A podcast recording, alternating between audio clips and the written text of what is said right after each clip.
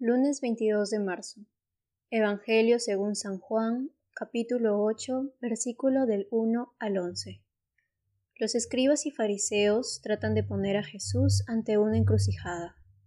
Si él hubiera liberado a la mujer de la muerte, lo habrían acusado de transgredir la ley de Moisés.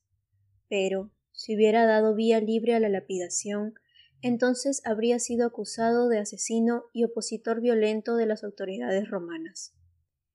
Sin embargo, Jesús responde sin ponerse en contra de la ley de Moisés ni de las autoridades romanas.